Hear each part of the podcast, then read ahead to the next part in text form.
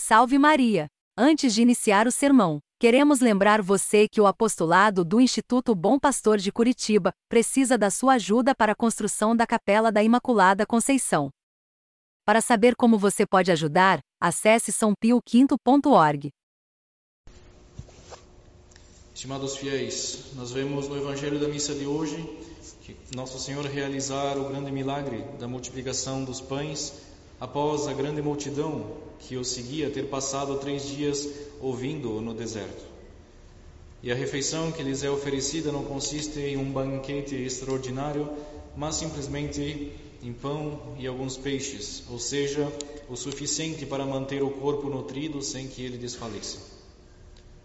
Em um apostolado onde nós não temos uma missa diária, nós devemos afastar de nós toda a tentação que nós podemos passar de pensar que ainda nós não temos as condições, os meios para levarmos uma vida de cristão séria, procurando os sacramentos para aquilo que eles, que eles nos oferecem de fato e conservando com heroicidade uma vida de oração. Deus conhece a nossa condição e Ele concede para as almas que lhe são fiéis as graças necessárias para a busca de uma vida santa já desde agora independentemente da situação em que nós nos encontramos. São Paulo no deserto, São Paulo do deserto, ele assistiu em sua vida apenas duas missas, e isso não impediu que ele fosse considerado por Santo Antão como o maior dos eremitas.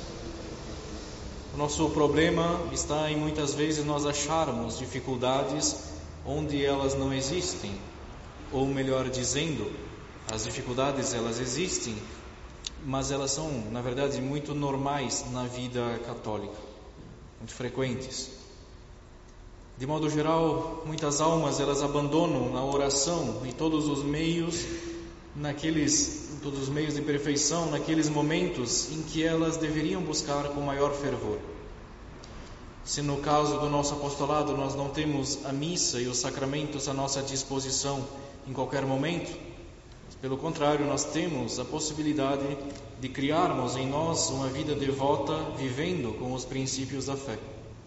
Aliás, esse segundo ponto é de grande importância, pois sem ele, o dia em que nós então tivermos a missa e os sacramentos com maior frequência, nós poderemos facilmente nos enjoar de tudo e nos tornarmos então cristãos tíbios é a condição de nossa miséria e uma, com, e uma contradição que todos os católicos devem evitar em suas vidas.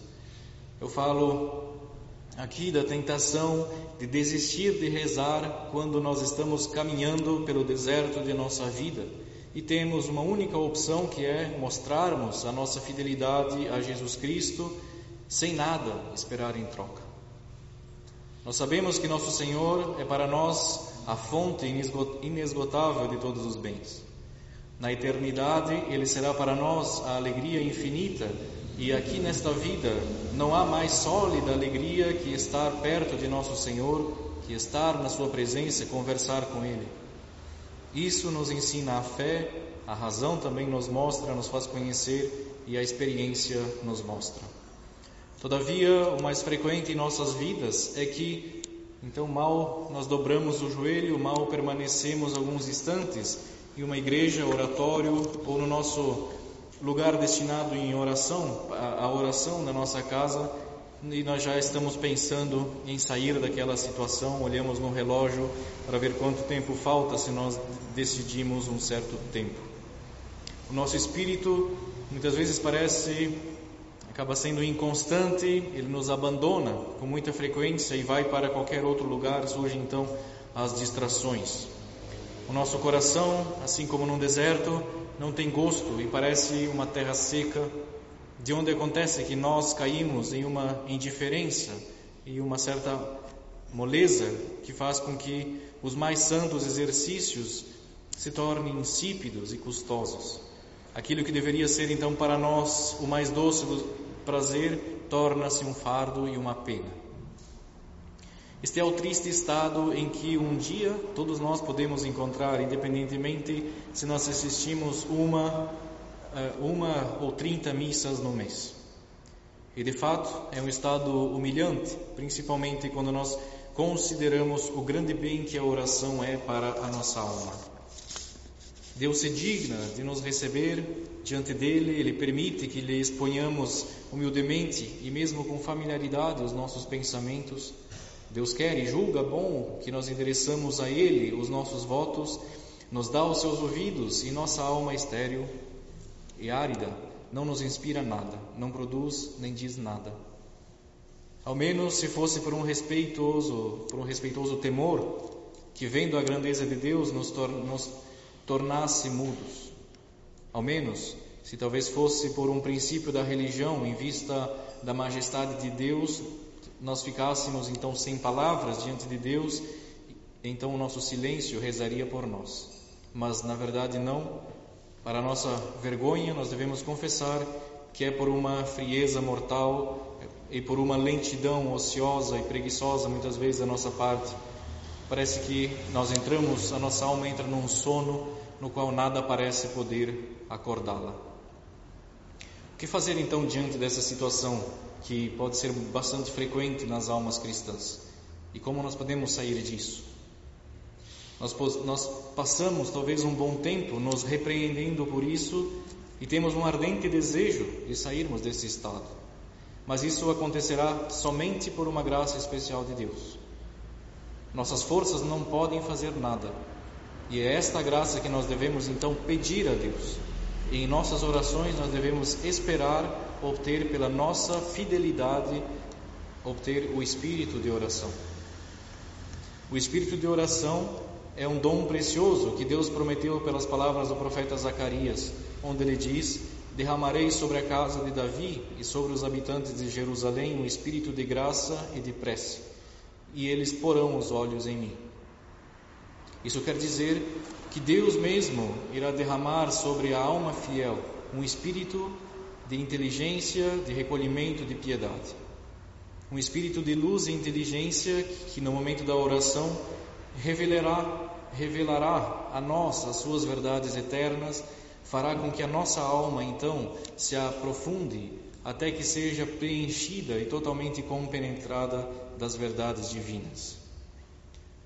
Deus mesmo irá derramar sobre nós um espírito de recolhimento que então durante a oração irá apagar da memória toda a ideia do mundo. Irá libertar a alma de toda visão humana e irá afastar a nossa alma de todas as coisas estranhas àquele momento e profanas. Um espírito de piedade que nos dará uma atração particular à oração e que nos irá facilitar a prática a tal ponto que a nossa alma fará da oração o seu alimento, o seu repouso, a sua alegria. E isto não foi prometido apenas para um grupo seleto de almas, mas foi prometido para todos os que forem fiéis, seja qual for a sua condição e o seu dever de Estado.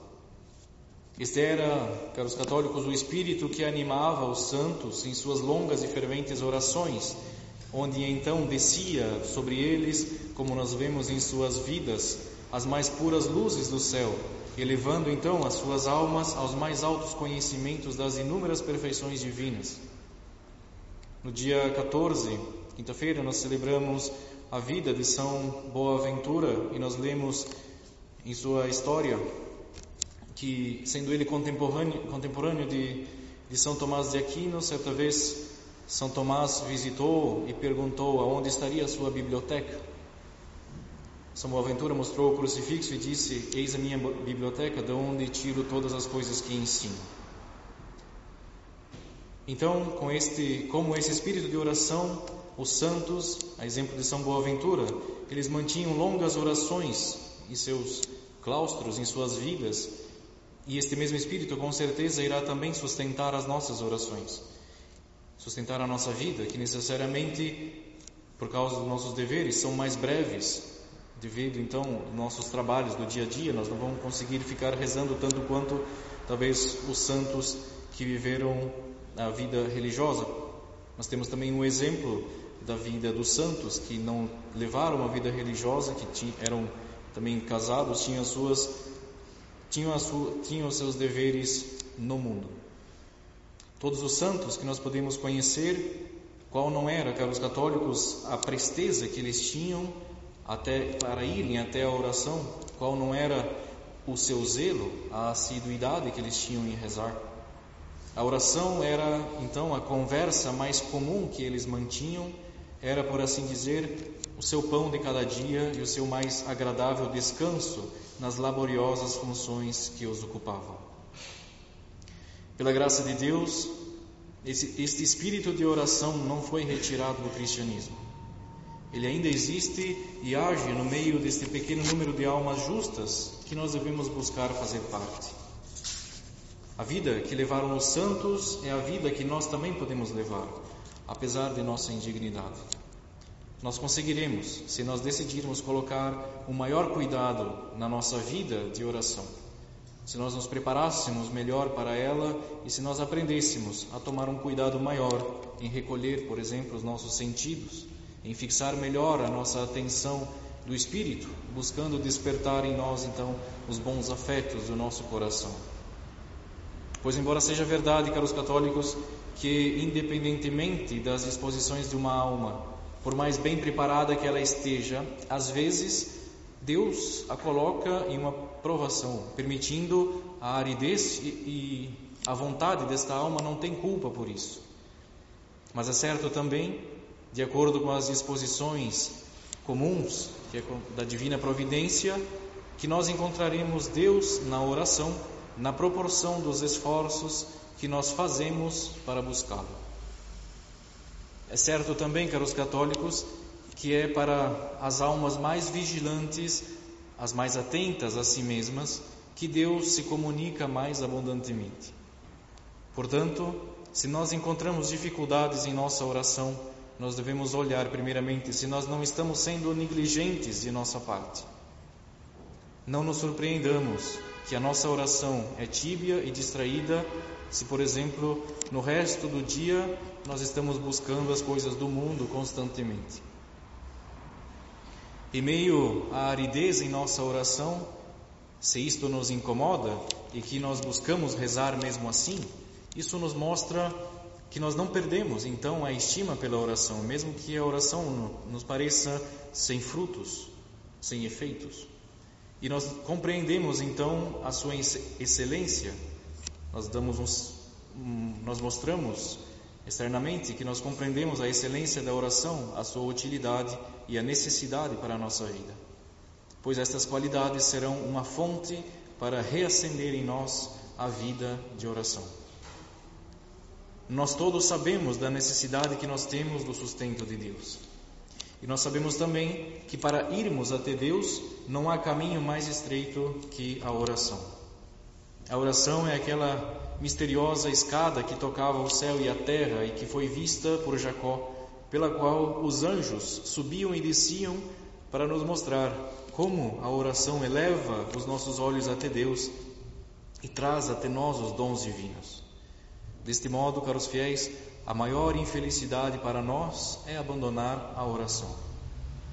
Com frequência, nós podemos encontrar alguma alma que, por ter cometido algum pecado, deixa de rezar. E este é um grande erro. Nós devemos, neste momento, recorrer a Deus com uma confiança redobrada. Deus irá abençoar o nosso propósito e considerar aquela nossa perseverança. E mesmo quando a oração se tornar para nós um verdadeiro sacrifício, rezemos mesmo assim. E por sua graça, Deus irá nos ajudar a vencer a nossa esta nossa habitual lentidão que pesa sobre nós e que torna a nossa oração um tanto apática. Caros fiéis, nós não devemos esperar que, que por primeiro Deus nos trate como tantas almas virtuosas e nos, for, e nos favoreça das mesmas comunicações. Essas graças que nós, estas são graças que nós devemos, antes de tudo, merecer e que Deus recompensa a nossa fidelidade e a nossa constância. Mantendo-nos fiéis e constantes, Deus perdoa a nossa fraqueza e de vez em quando Ele então espalha sobre nós algumas gotas de seu suave orvalho que vai amolecendo o nosso coração. Este suave orvalho de que falo é a graça que Deus nos concede silenciosamente e sem a qual a nossa coragem ela não teria nenhum valor. Para permanecer sempre firme, um católico deverá, deverá saber que as situações escolhidas por Deus para a sua vida são sempre as melhores para a glória de Deus e para o nosso bem. É por isso que nós devemos aceitar de bom grado as provações que Deus coloca em nossa vida. Deus nunca nos abandona, mas Ele nos sustenta. E isso nós devemos ter sempre claro em nossa vida para que nós não abandonemos os nossos propósitos. É verdade que o desgosto da oração, em que às vezes nós caímos, e que esses desânimos sensíveis e essas desolações que nos abatem e parecem nos fazer perder toda a coragem, são às vezes simples provações que, que a providência se serve para purificar os eleitos. Apenas nas aparências, apenas na aparência, Deus então parece se afastar de nós. E mesmo nos momentos em que nós mais o buscamos com uma intenção mais pura e o zelo mais sincero. As almas, as almas falam e Deus não responde. Às vezes o único sustento será as palavras de um sacerdote que com dificuldade nos dá algum ânimo na confissão ou no sermão. Nesses momentos, Deus conserva os seus desígnios sempre favoráveis às almas, embora esses desígnios sejam um tanto rigorosos. Mas Deus quer que seus eleitos exerçam então rudes combates a fim de multiplicar as suas coroas pelas vitórias que eles conquistam. Nesses momentos, Deus ensina aos seus eleitos a servirem-no por Ele mesmo e por um puro espírito de fé e amor, e não pelas consolações interiores, nem pelas docilidades espirituais que poderiam gerar algum apego nestas almas. Caros católicos, é no deserto de nossa vida que Deus quer nos fornecer os meios para provar a nossa fidelidade e a nossa constância, e por este meio nos fornecer, então, os meios de santificação e de mérito. Caros fiéis, eis os caminhos de misericórdia e de salvação que Deus nos dá.